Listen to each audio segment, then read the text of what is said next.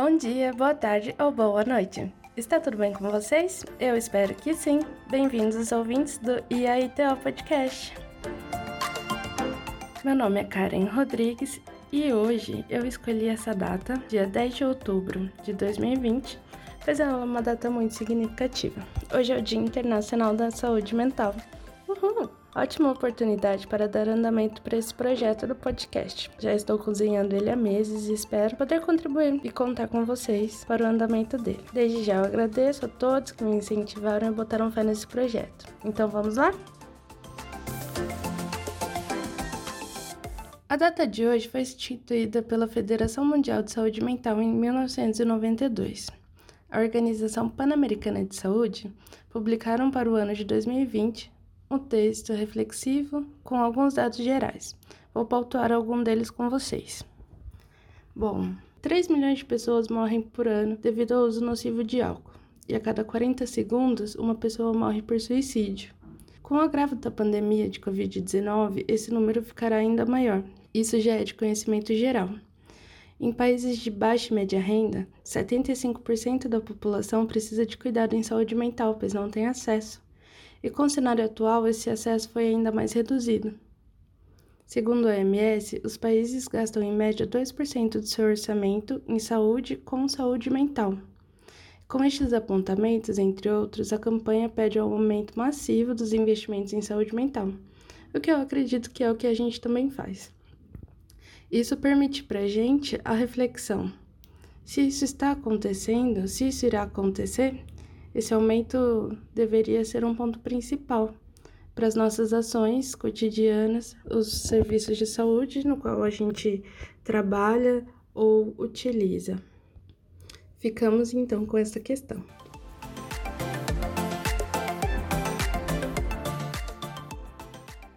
Para os terapeutas ocupacionais que atuam na área de saúde mental, principalmente na RAPS, a Rede de Apoio Psicossocial, entre outras, fica o papel de ações na retomada da identidade do indivíduo, dos vínculos, da autonomia, intervindo com o indivíduo nas suas atividades de vida diárias, atividades de vida práticas, atividades de lazer, atividades sociais e andamentos de projetos de vida outrora rompidos por processo de adoecimento psíquico.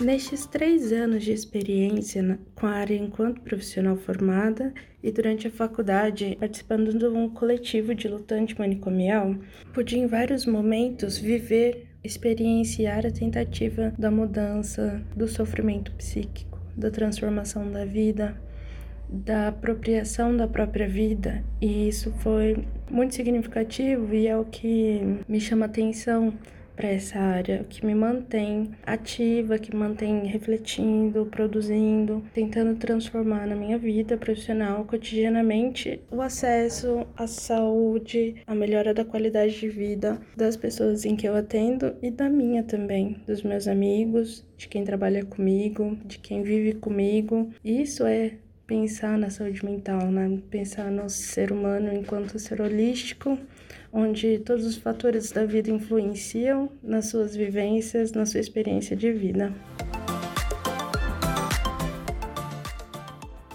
Neste ano caótico, estamos passando por inúmeros conflitos e desafios, tanto pessoais como enquanto sociedade. Para nós da saúde mental, fica cada dia mais claro a necessidade de olhar e lutar pelo acesso ao cuidado integral e com dignidade. Sendo assim, vamos encaminhando para o final deste, que é o primeiro podcast de vários. Espero que possamos construir juntos uma rede cada vez melhor e de mais qualidade de trocas de ideias, tanto pessoais quanto profissionais. Para encerrar de fato, eu peguei uma frase de um colega que eu conheci aqui na cidade de São Paulo, também da área de saúde mental em que ele citou hoje no Facebook e acredito que ela é perfeita para encerrar nosso podcast. A frase é a seguinte: Hoje é dia de reafirmar a luta pela liberdade, o afeto como caminho, a relação como meio e a defesa intransigente de direitos humanos como posicionamento ético para a vida. Por Paulo César.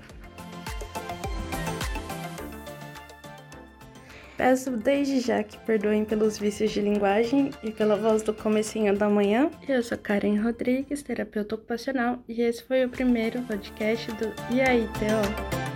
Beijo na pontinha do nariz e até a próxima!